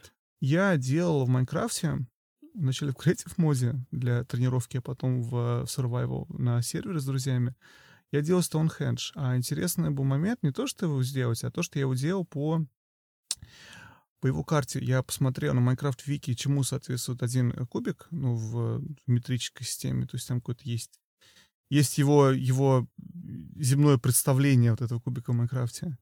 И наложил это все на реальную карту Стоунхенджа. Во-первых, я посмотрел, как они по плоскости, во-вторых, по высоте все камни. И, грубо говоря, пытался все это воспроизвести. Это была очень интересная задача. Вот такая, знаешь, ставишь задачу, и потом ее выполняешь. Потом подбираешь цвета, смотришь, какие там камни просто у тебя лежат прям в землю вдавлены, и там вообще их не видно, их делаешь. В общем, очень было прикольно. Очень колоссальное удовольствие, на самом деле. Вот. Ну, ладно, мы ушли немного опять в сторону. А, еще один момент, на самом деле, про, про э, другой совершенно материал, который тоже мы с тобой как-то обсуждали. Я про него писал несколько лет назад в своей жажешечке, когда решил тоже как-то вот разобраться с геймдизайном. А, это плод труда тоже известного такого теоретика геймдизайна э, Глена Кука. И он, на самом деле, говорит не столь про теорию, он говорит про, скорее, практику. Он, у, него, у него есть лекция на COP-GDC, или не помню, где он рассказывает про то, какие инструменты может использовать геймдизайнер для того, чтобы, грубо говоря, проверить, что его игра интересная. И он пока эти инструменты продумал, выработал, на самом деле, такую интересную теорию про то, что в любой игре есть, есть такое понятие, как петля. Я сейчас пишу ее, а, ты, Жень, подключайся в любой момент. Угу. Ну, что-то я сегодня много монолога. Ты начинаешь игру, предположим, ты никогда не играл ни в одну игру в, вообще в жизни в своей. Тебе дали джойстик от Дэнди, ты сел, и у тебя там нарисован какая-то труба, какой-то мужик. Там, усатый. Не знаю, усатый, да. В кепке. Не знаю, в кепке. Вот, ты не знаешь, что делать. Ты нажал на одну кнопку, там пауза включилась, нажал на другую, нажал в бок, о, у тебя человечек двинулся. Ты понял, окей. Нажимаешь на эту кнопку вправо, у тебя человечек двигается вправо. Что произошло? Вот то, как это описывает а, Кук, что вначале у тебя в голове была модель о том, что кнопки на геймпаде можно нажимать. И ты обнаружил, что нажимая на одну из этих кнопок, у тебя э, происходит какое-то какое действие определенное. То есть ты, у тебя была модель, ты сделал действие, нажал на кнопку, ты, произошло на экране действие, у тебя, собственно, игрок, э, э, персонаж двинулся, и у тебя модель мира обновилась. У тебя появился новая, новый апдейт, вышел на, на твою модель мира, что, ага, если в игре, в которой нарисован человечек, это труба, и есть у тебя такая, такая джойстик в руках, ты нажимаешь вот эту кнопку, у тебя персонаж двигается э, вправо. Потом ты доходишь до трубы, и тебе там надо э, прыгнуть. Вот я считаю, это самое вот реально. Миямото вообще потрясающий игровой дизайн. все сделано так, чтобы было понятно, что делать. Да? Дальше разбираться и заставлять с кнопками разбираться для людей, которые никогда для этого не играли. Ты нажимаешь на, на кнопку прыжок, в какой-то момент дошло до этого самого, ты пробуешь все разные кнопки, да, ничего не получается, одно из них нажимаешь, а у тебя прыгает персонаж. Окей, у тебя обновилась модель мира. И, грубо говоря, таким образом у тебя постоянно происходит вот этот вот петля, как он называет. Существующая модель мира, на которую ты накладываешь определенную, ну, которой ты пользуешься и выполняешь определенное действие. Игра реагирует на твое действие, то есть персонаж прыгает, и у тебя от этого обновляется модель мира. И ты следующий круг этой петли уже с обновленной моделью мира идешь. И у тебя, грубо говоря, это даже не, не, не петля, это у тебя вот такая наматывается спираль на, на, на ось какую-то определенную. То есть ты получаешь новые знания, и у тебя постоянно обновляется модель, и ты делаешь новое действие, исходя из обновленной модели. Э, как-то так он это описывает. И он считает, что вот эти вот петли — это основной элемент любой игры, любого геймплея. Потому что ты начинаешь ничего не знаешь, не знаю, не, начинаешь ты в Sekiro Shadow Die Twice, или в Tetris, или в Super Mario, или что угодно. Ты делаешь какие-то действия, и у тебя вырабатывается даже не... Ну, вырабатывается скилл, на самом деле. У тебя понимание, что если я в эту долю секунды нажму на эту кнопку при таком-то условии, то просто иногда эти, эта модель, она вначале, когда ты начинаешь играть в игры вообще первый раз в жизни, она очень простая, да, а потом, когда ты проиграл в игры уже там 30 лет, свои потратил на различные игры, ты уже там вот в Секиро или в Бадборне уже там чу-чу-чу все кладешь направо-налево, потому что у тебя модель мира и скиллы уже очень-очень сложные. Ты уже хорошо знаешь, как реагировать на все эти элементы. И, опять же, интересная игра, та, в которой у тебя эта модель продолжает обновляться. И если у тебя обновление модели мира не происходит, ты делаешь одно и то же рутинное действие, тебе игра не кажется интересной, потому что у тебя вот нет вот этой обратной реакции. И, в принципе, это как-то э, связано и похоже на то, что говорит Костер вот про, про паттерн. Только вот э, Кук на него по-другому смотрит, вот с точки зрения ну, такого это процесса. Скорее, э, если связывать его с Костером, это скорее больше про эти самые людемы. Там он вводит еще, еще, еще такое понятие, как людемы. Это, а, грубо говоря, элементы игр, которые, с которыми мы играем. ну вот, вот, вот, вот э, как-то так это можно описать. То есть, например, найди все или там, я не знаю, доберись до, до другой точки. Э, в любом случае, да, то есть э, тут несколько сложнее э, ситуация, да, то есть как бы Кук э, говорит, что есть вот эти вот арки, которые образуют... образуют... Подожди, ты к аркам ты уже припрыгнул на арки. Давай про, про петли вначале. А, подожди, подожди, да. Петли образуют цепочки. То есть, условно говоря, арка достаточно... Э, господи, опять арка. Э, грубо говоря, э, петля — достаточно простой элемент, и не, несколько петель могут образовывать так называемую цепочку.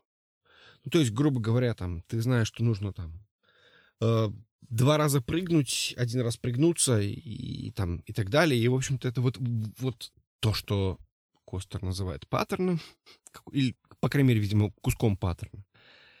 А Кук называет это цепочкой.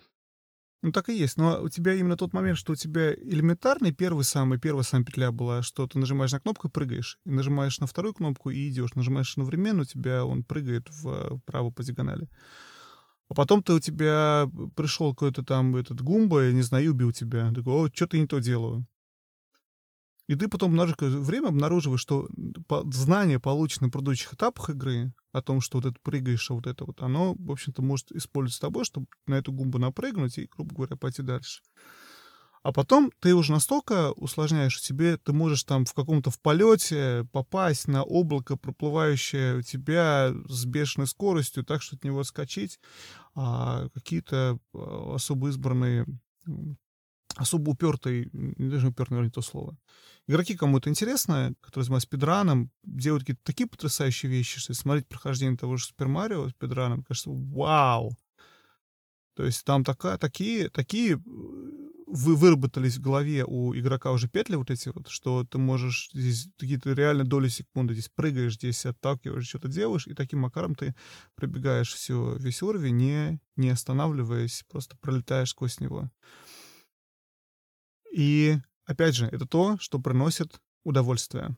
Вот то, что что-то получается, а в случае Кука то, что у тебя обновляется модель мира, у тебя вот есть фидбэк постоянный. Но он выделяет еще один элемент игрового дизайна. Жень, давай тебе слово. Ну, это он говорит про... На самом деле, не только, не только его, но еще один важный элемент — это э, так называемые арки. Это, грубо говоря, разорванная петля. То есть петля, которая... Э, э, дело в том, что петли... Петли повторяют... Они на той петле, что они повторяются. Ты этим Супер Марио прыгаешь постоянно, да? То есть ты знаешь, как это делается, ты знаешь, как это, как это повторить, к какому результату это приведет. Но можно сделать что-то, что э, происходит всего лишь там, например, один раз за всю игру. Эм, и это знание то, про то, как, как это происходит, тебе ничего не дает для понимания этого мира, для понимания этой самой игры. И это называется арка. Ну, грубо говоря, наверное, можно сказать, что любой, там, я не знаю, сюжет или там, я не знаю, что-то зависит, что-то зависящее от... Э, ну, в случае с тем же самым Марио ты прыгаешь на флажок, и он опускается. Причем э, ты можешь на него как угодно прыгнуть, и, в общем-то, он в любом случае опустится. Вот это вот такой, пример такой типичной арки. То есть это то, что, в общем-то, не дает тебе какого-то значительного фидбэка и, в общем-то, не может быть повторено. Э, Поле- полезный фидбэк, я сказал бы. То есть там идея какая, что, грубо говоря, любая идея петли, да, ты правильно сказал, да, что у тебя все замыкается, что у тебя результатом этой петли является обновленная модель мира, после которой ты можешь делать новое действие, исходя из этой новой обновленной модели мира. А то, что ты узнал, что у тебя флажок опускается, тебе геймплейна ничего не дает. Тебе никакого нового скилла не дает, никакого новой... Ну, окей, у тебя обновилась модель мира, что, оказывается, если ты прыгаешь на прыжок в конце, то у тебя... Ну, кстати, нет, там есть плюс, потому что ты выясняешь, чем выше прыгаешь, тем больше у тебя очков дают, например. Ты дальше пытаешься же выше прыгнуть, свои очки Ну, да, да, да. Ну да, ну, предположим, этого не было бы, и просто проходил бы через эту точку, и все. Э, да, она у тебя не дает ничего, что потом дальше ты в игре бы использовал. Никакого нового знания, никакого скилла, никакого умения. Как-то так. И, в общем, Кук говорит о том, что любая игра — это сочетание безумное сочетание вот этих петель и арок, они все переплетаются друг с другом, они создают очень большие петли и арки, и а, на игру надо смотреть, в ней должны быть и те, и другие, потому что в арках тоже есть удовольствие. То есть арки — это как раз э, красивая графика, это арк, а, история красивая, это арка. А, потому что, опять же, они не несут э, геймплейной какой-то задачи. И надо поддерживать, как говорит он, баланс, чтобы у тебя были и, и петли в играх, да, и у тебя были арки в играх. Опять же, мы там, на наш цель подкаста не то, что геймдизайном рассказать о том, как игры писать, да, наша задача просто поделиться с тем, что мы поняли про то, как игры работают. И для меня это было очень интересно, потому что я, после того, как это несколько лет назад вот это вот послушал Кока, прочитал его статьи на эту тему, у меня как-то я по-другому стал видеть многие игры. Я вот стал много, в многих играх видеть, ага, вот это вот петля, это основная игровая механика. О, а вот это вот арка. И угу. интересная игра это всегда какие-то вот такие вот. Э, я вот вижу, как вот эти петли накручиваются, и. И как они все накручиваются, и при этом все эти накрученные петли проходят, знаешь, сквозь несколько красивых арок таких. Как-то так. Вот. Никогда не смотреть в тот пирожок, который ешь. Да, мне не мешает. Мне на самом деле, наоборот, очень интересно, что делают игры интересными. То есть для ну, меня это такая вот... Может быть, но это иногда приводит к тому, что ты начинаешь на это дело все смотреть, почему же здесь так много петель? Где же арки? Где, где же они? Ну, неважно. То есть тут действительно очень такой сложный момент. Кстати, э, Кук еще упоминает другие элементы. Э, например, ну, они, может быть, не столь интересны. Ну, например, э, внутриигровая экономика. Что, ну, вообще не петля и не арка, но ты как бы... Не-не-не, почему не петля, не арка? Это такая же петля. Ты также разбираешь, как работает экономика, нет? Нет, нет, нет. Он ее, он ее вводит в отдельный элемент. То есть это управление ресурсами, то есть когда ты понимаешь, что у тебя вот есть некие ресурсы, которые ты можешь там, я не знаю, каким-то образом употребить, выработать другие ресурсы, может быть, как-то ими обменяться и т.д. и, т.п. То есть это не, не, не совсем как бы Э, то есть, возможно, там есть какие-то элементы э, петель, например, того, что, о, оказывается, если я там, я не знаю, отнесу вот этому там NPC э, э, какие-то ресурсы, он мне за это даст какие-то там другие ресурсы. Но это несколько вторично. То есть мы говорим про глобальный момент, что есть там в некоторых играх появляется экономика. Причем самое интересное, что в случае, если это э, какие-то продвинутые жанры, ну, например, тот же самый World of Warcraft, да, то есть э, там это может быть очень, очень, э, как это сказать, там это может быть очень... Э, Сложная экономическая модель. Да, да, то есть она не описывается вот этими вещами. Я, кстати, не рассказывал, почему я бросил играть в World of Warcraft, нет? Именно из-за этой экономической модели. Я понял, как, как там зарабатывать бешеное количество денег, и я понял, что это абсолютно неинтересно. То есть ты считаешь, что в World of Warcraft игра, чтобы деньги зарабатывать? Нет, Это конечно, очень но... четко тебя оппозиционирует вот это вот по, по Бартлу. Киллеры, ачиверы, эксплореры. Может быть, я не знаю. Но тогда мне... Подожди, но мне... Э, э, тогда была задача, я начинал только, да, то есть я понял, что моя задача каким-то образом э, утвердить себя в этом мире, показать, что ты как бы, ну, достаточно ты важен. Это, кстати, по Костеру было, да? То есть ты, ты, ты делаешь сигнал, что ты как бы... что ты ценен для этого мира. И я э, понял, как, как, как работает внутриигровая экономика. Э, ну, на самом деле, там это достаточно все просто. Я занимался распайкой, и я понял, что это как бы, да, то есть это, грубо говоря, э, приносит достаточно большое количество денег. И... Ох, Евгений, распайкой. Что? Может быть... Ставишь, ставишь, ставишь этот мод аукционер и отслеживаешь цены. У меня, я бросил играть в, в WoW отчасти по, по похожей причине, Жень. Но не то, что я там наружу как можно... Я просто действительно... Э, есть энное количество плагинов, которые чем помогают тебе, упрощают, э, ну, увеличив количество информации, показанной, например, на аукционе. Mm-hmm. И э, моя проблема была в том, что я перестал играть в игру, и я занимаюсь только тем, что я смотрел постоянно, какие ресурсы, где можно купить, что где подешевле. Знаешь, что средняя цена на рынке больше это, и потом их просто продавать по, по рыночной цене. Ну вот я тоже сам, тем же самым занимался. Э, вот, и такой, э, ладно. Но опять же, это не цель игры World of Warcraft, это кажется сам себе, это как, как, как в Майнкрафте, знаешь. Угу. Вот. Да. Я бросил играть в Майнкрафт, потому что я выяснил, как может добыть очень много алмазов. Ну, опять же, с чего кто-то решил, что это цель игры. Ну, ну, я понимаю, каждый сам свою цель ставит, тем более в таких играх, как World of Warcraft. Понимаю, окей. Но я, да, я, я думаю, знаешь, как это, я не знаю, почему Кук, я вспомню, что действительно как-то выносит эту ресурсы, как отдельный какой-то элемент, но это просто мир, в котором происходит действие, действие этой игры. И это, это как та труба, в которую утыкается Марио в самом начале, через которую надо как-то пройти. То же самое здесь. Это определенные условия игры, определенная система, через которую игроку надо разобраться, понять, как работает эта экономика в игре, и, опять же, как-то там получить удовольствие от, разобраться и победить. Вот, как-то так. Ну, окей, ладно. А, я, кстати, смотрел, интересно, не знаю, ты смотрел или не смотрел, на YouTube ролик про Блоу, он рассказывал э, про то, как он делает игры, как он придумал геймдизайн. У него такой интересный немного подход. Это уже, знаешь, такой с теории в практику, потому что можно очень много понимать, что делают игры интересными, даже если понимаете, но это не позволяет тебе сделать, как геймдизайнеру, интересную игру. Интересную игру.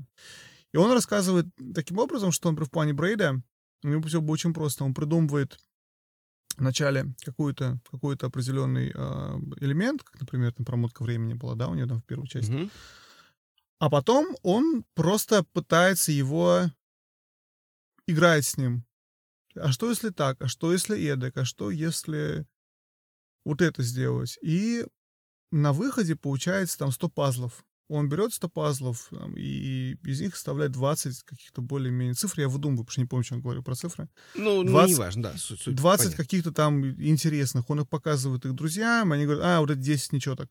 То есть вот тебе 10 игр, 10 там э, пазлов вошли в первый уровень. Там следующее. А что, если мы один элемент не будет проматываться. И дальше ты придумаешь, что, в принципе, ничего такого откровения в этом нету, да, но интересный момент, то есть что берут за основу? То есть за основу берется какая-то вот одна, одна петля, скажем так, одна, один какой-то элемент э, геймплея. Дальше ты, к нему придумываешь, что добавляешь или что-то убираешь, а что если, а что если, а что если мы сделаем... Блин, вот знаешь, атаку последние, может, не самые последние, но вот одни из последних эпизодов много обсуждали все в подкасте игру «Баба из Ее». Слышал, да, про это? Угу, да. Вот, это такой интересный пазл игра, который я очень хочу поиграть, послушав их, их обзоры. Суть которой, что у тебя ты управляешь таким маленьким персонажиком, который вид сверху, ты там ходишь и решаешь пазлы. И одна из важных частей пазла, что у тебя правила этого уровня написаны на кубиках, на элементах в, на игровом поле. И ты, двигая, толкая, как в Сакабане, толкая перед собой вот эти как-то кубики, ты меняешь правила игры. И, в общем-то, в этом и есть весь, весь интересный такой необычный геймплей. Они приводят пример, что во многих уровнях ты долго его проходишь, а потом обнаруживаешь вот этот вот паттерн, как пройти этот уровень, как решить этот пазл. Ты такой, вау, классно. Следующий уровень выглядит точно так же, за исключением одного блока, который не позволяет тебе выполнить... Э... И первая твоя реакция то, что «Ага, я знаю, как это решать». И ты пытаешься решить тем же способом, который ты решил его в предыдущий раз. А из этого одного блока ты решить его не можешь. И я вот, когда вот это слушал, думал про, вот, про блоу, про то, что я представляю себе геймдизайнера, который А что если здесь стоял бы блок, и то, каким образом решал бы игрок задачу в прошлый раз, решить задачу было бы нельзя. Можно ее решить? М, можно. Окей, новый уровень. Понимаешь, то есть как-то как так. Могу себе представить, как вот это вот э, делалось. Не обязательно так, но вот как так себе я вижу это. Что вот, вот как Блоу рассказывал, что ты берешь, пробуешь, играешь, смотришь, ага, окей, работает, а это работает. Вот. Понятно, что, опять же, не все игры в это вписываются, там Battlefield, возможно, чуть по-другому будет. Хотя, почему бы нет? Тоже ну, карту придумать. Ну, у меня же проблема какая? Я же Блоу не очень люблю. Как, как, как... Ну, ты знаешь, ты можешь что угодно любить, не любить. Это Нет, дело не в этом. Не ну, меняется. Особенно после того, как, как он публично, извините за выражение, обосрал японский геймдев. Я что-то как-то это... Вообще, вообще не понял, как бы. И, и самое интересное, что я не понял, как, как, каким об... кто его... Um, entitled, как бы это сказать. Кто его авторизовал говорить об этом?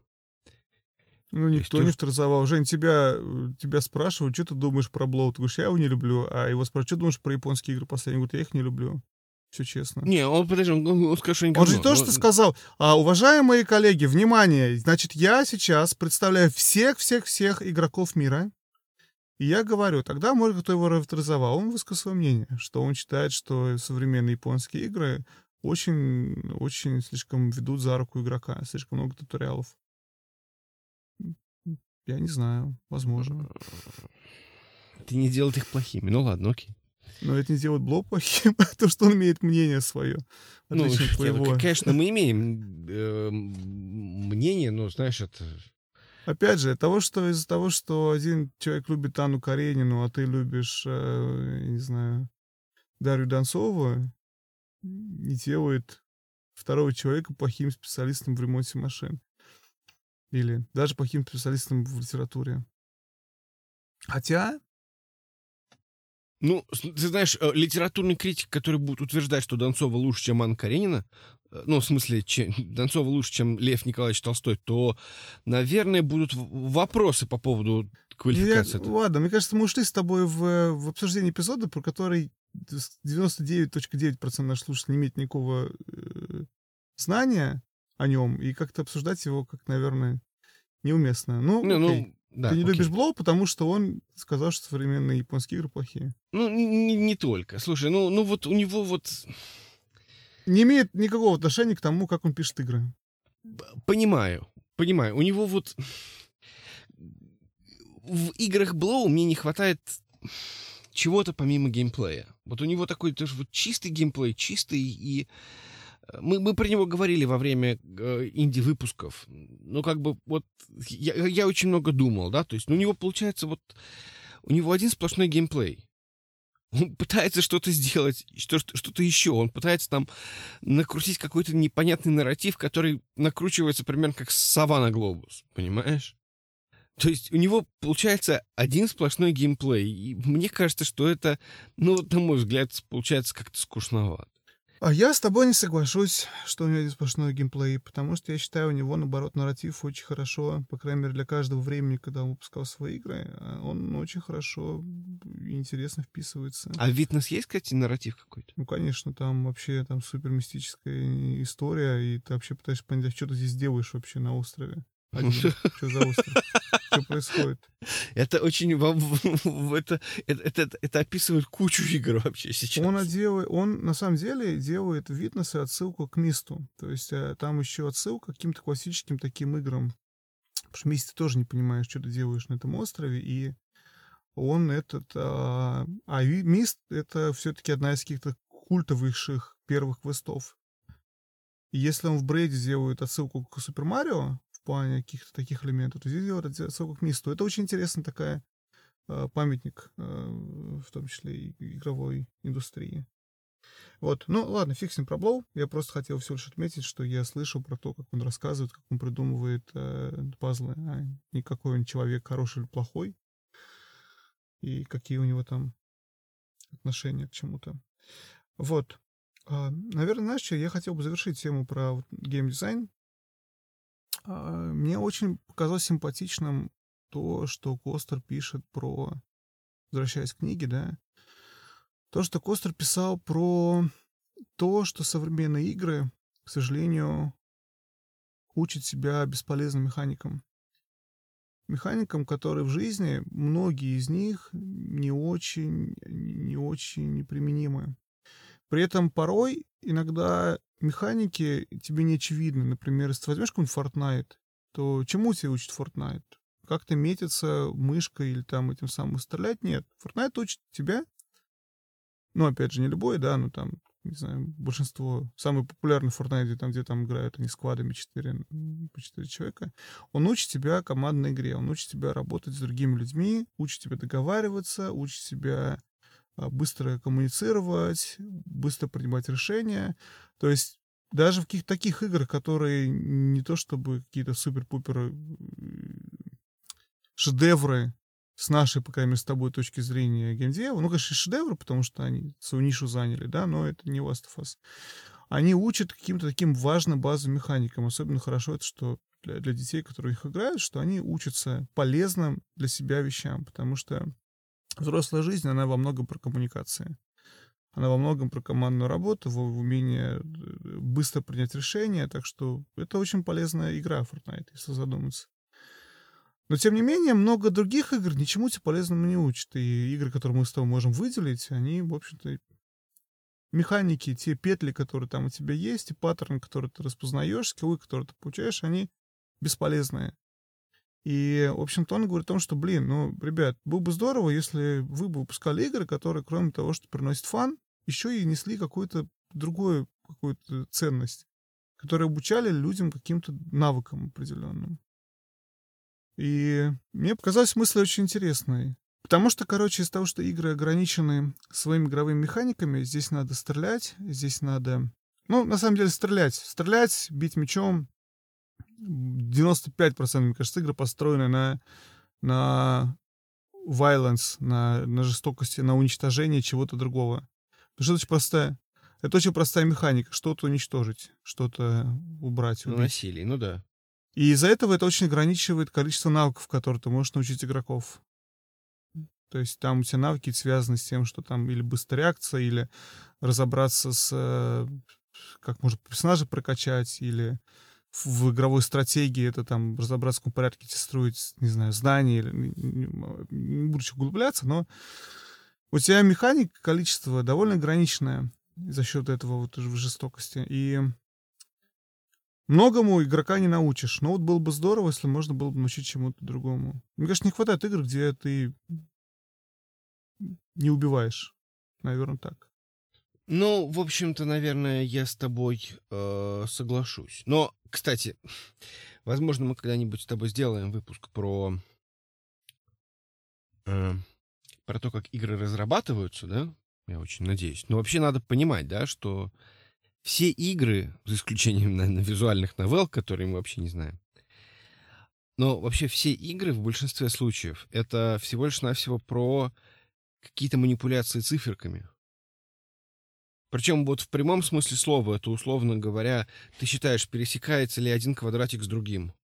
Ты считаешь, или, или там, предположим, пересекается ли конкретная э, сторона этого квадратика, прямоугольничка с э, вот этим вот другим квадратиком. Э, или, например, э, пересекается ли этот параллелепипед, который на самом деле оружие, там, я не знаю, меч какой-нибудь в Dark Souls, с э, другим квадратиком, э, другим... Э, объектом, может быть, он чуть более сложный, чем параллелепипед, ну, хорошо, для простоты параллелепипед. Если они пересекаются, то, соответственно, какая-то другая циферка уменьшается.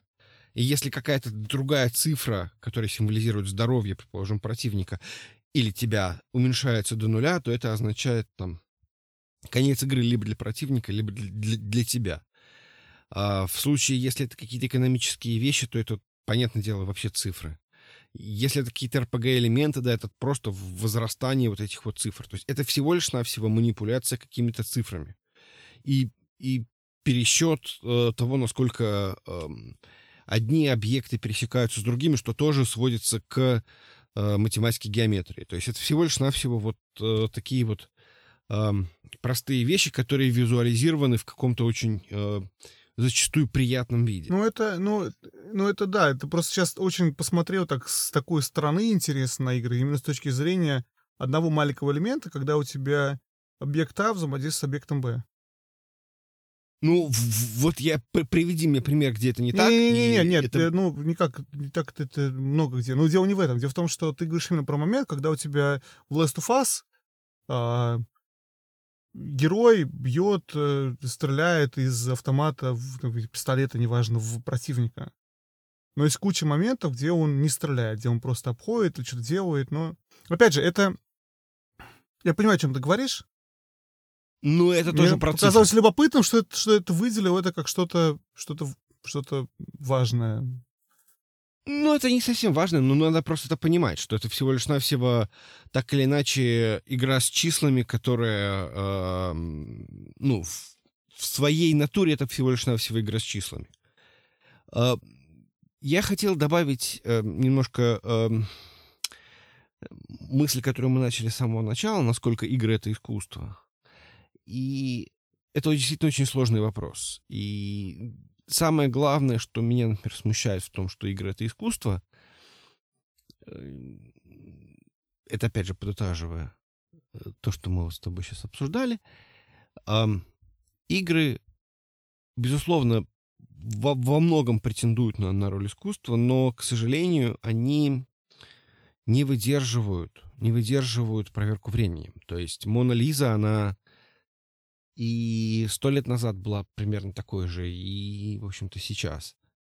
А, условно говоря, седьмая Final Fantasy сейчас очень тяжела для восприятия, потому что, эм, хотя прошло всего-то там несчастные там 20 с лишним лет.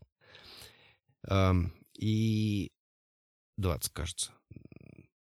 Вот. И это, это проблема. То есть для искусства такой короткий промежуток времени, после чего оно перестает быть эм, способным для употребления, в общем-то, действительно эм, является проблемой.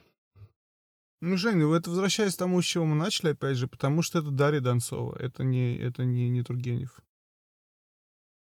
Ну, я, я вижу, о чем ты говоришь, но опять же, это, это современный новый вид такого искусства, которому надо расти и расти, учиться, учиться. Надеюсь, что в будущем будет э, таким, что какие-то игры будут существовать 100, 200, 300, 400 лет.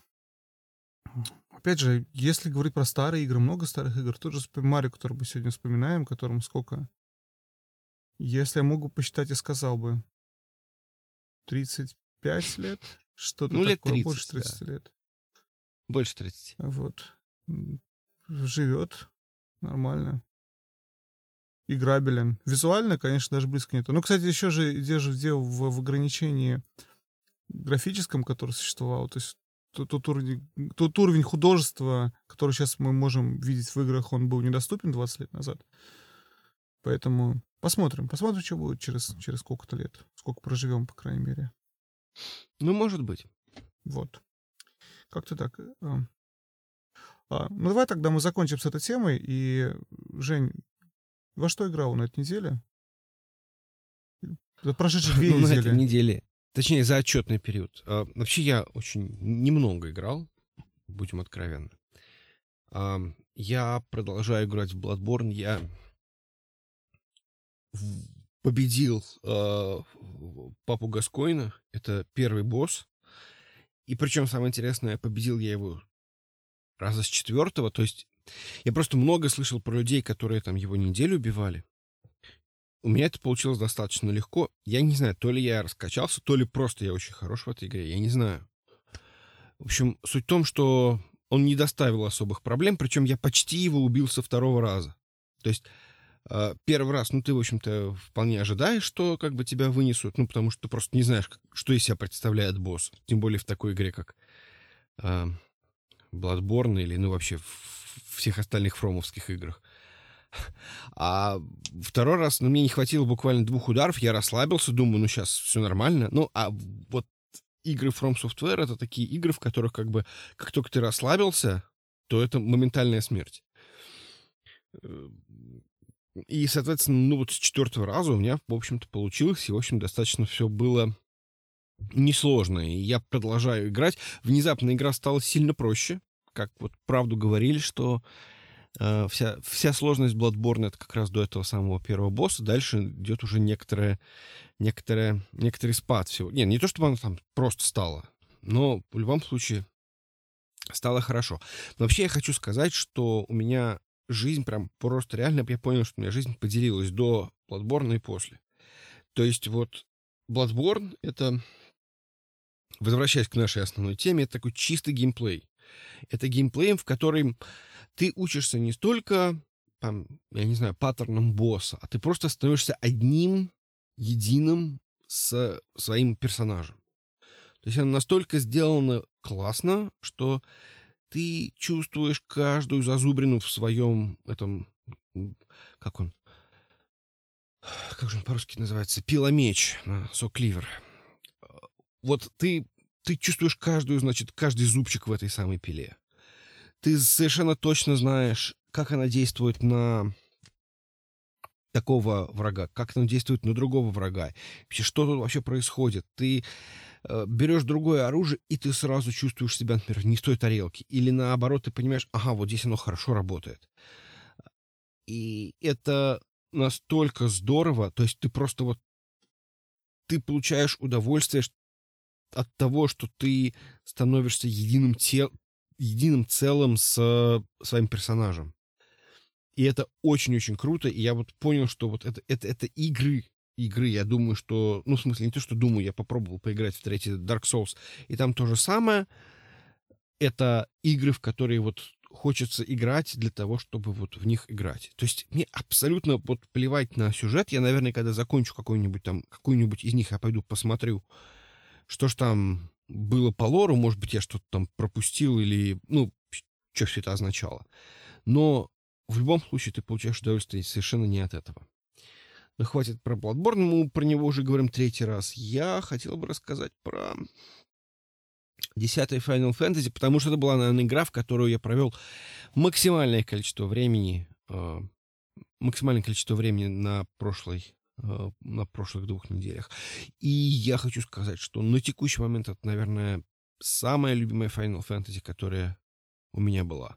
То есть в ней есть практически все, что мне нужно. Ну вот, вот практически все, что мне нужно, кроме чуть-чуть более открытого мира бы вот, и вот, и вообще было бы хорошо. Но во всем остальном это потрясающая игра, в которой есть все, там есть раздражающие моменты, которые действительно не могут не раздражать, но в любой, мне кажется, японской РПГ и уж тем более Final Fantasy должно быть что то, что тебя раздражает. Меня, в частности, раздражают эти загадки с э, э, триалами, короче, где надо двигать какие-то объекты и перекладывать шарики. Все остальное, в общем-то, мне очень нравится боевая система, мне очень нравится история, мне очень нравятся персонажи. Ну, окей, не совсем эм, все, но вот это вот то самое слияние с персонажем, ты за них начинаешь переживать, как за самого себя. И это очень-очень круто. Мало того, я считаю, что, наверное, 10 Final Fantasy это... Эм, я недавно смотрел какой-то ролик, где один из, э, одна из фанаток Final Fantasy э, вот так вот выбирала первую Final Fantasy, которую можно посоветовать. И она остановилась на том, что это должна быть десятая Final Fantasy. Потому что пятнадцатая не совсем хороша в том... Во-первых, она не очень классическая в плане э, там, боевой системы и всякого такого. Во-вторых, там слитый финал, говорят, там что-то еще. А вот десятка, она получается такая очень оптимальная с точки зрения того, что эм, там отличный сюжет, там относительно все линейно, там тяжело испортить свои статы, потому что там очень простая система эм, э, прогрессии персонажей. Отличная история, я уже говорил про это. Э, опять же, боевая система, которая достаточно простая, но при этом в ней есть все, что должно быть в боевой системе Final Fantasy. Мало того, визуально она выглядит, ну, неплохо. То есть это как бы HD ремастер э, PlayStation игры с PlayStation 2, и, конечно, она выглядит немножечко странно и явно не дотягивает до современных эм, стандартов качества графики, но в целом это, эта графика не вызывает э, отвращения. Там есть несколько персонажей, ну, в основном это NPC, которые нарисованы, конечно, из рук вон плохо. Ты понимаешь, что это всего лишь навсего, там, я не знаю, 3-4 полигона с натянутой текстурой на лице. И, в общем, действительно выглядит немножечко страшновато и даже криповато, я бы так даже сказал. Но в целом, э, в целом в это можно... Это, это визуально не вызывает уж конкретных больших таких проблем. Ты про что-нибудь хочешь рассказать, во что играл? Нет, я на самом деле э, как-то не особо не, мало во что играл, кроме Скарима за последнее время. И более того, мне кажется, нам есть смысл пытаться немного делать наши выпуски короче, и я думаю, что, возможно, имеет смысл говорить про одну игру за раз, чтобы немного жалеть наших слушателей и давать им больше времени слушать что-то еще кроме нас. Так что я сегодня скипану. И... Поругай Final Fantasy 10. Я знаю, ты, ты в нее пробовал играть. Нет, не играл. Нечестно не играл. Ты мне рассказывал. Нет, ты путаешь чем-то другим или с кем-то другим. Ты путаешь меня. У тебя есть другой? Ты записываешь не подкаст? Кто он? Я его знаю. С Это Игорь. Игорь Саруханов. Вот. Игорь, привет. А, блин, я хочу поле случаем передать привет JD. JD, мы тебя очень любим. Спасибо, что ты нас продолжаешь слушать. Мы тебе не ответили комментарий на сайте, потому что, потому что мы, мы что-то не тем заняты все время. Вот. Ну, респект. Вот. Да, спасибо большое. Вот. А также Игорь нас слушает. А также, Игорь, привет. А также и Игорь. Игорю привет, Саруханову. Не, не Саруханову. Игорю не Саруханову. Не Сарухан. Ну, Тоже он понял. Okay. Игорь понял. Окей. Okay. Ладно, хорошо. А, на этой радостной ноте, Евгений. Да. Будем заканчивать наш выпуск. Будем заканчивать наш выпуск. Евгений, зака- заканчивать. можно... Да, буду... Финиш хим. Окей. Кстати, там вышел... Блин, я сегодня смотрел видосы, я... А, что я... Жень, я прям сейчас смотрю, где мне купить Mortal Kombat 11. Что, то, то есть вот прям вот так вот?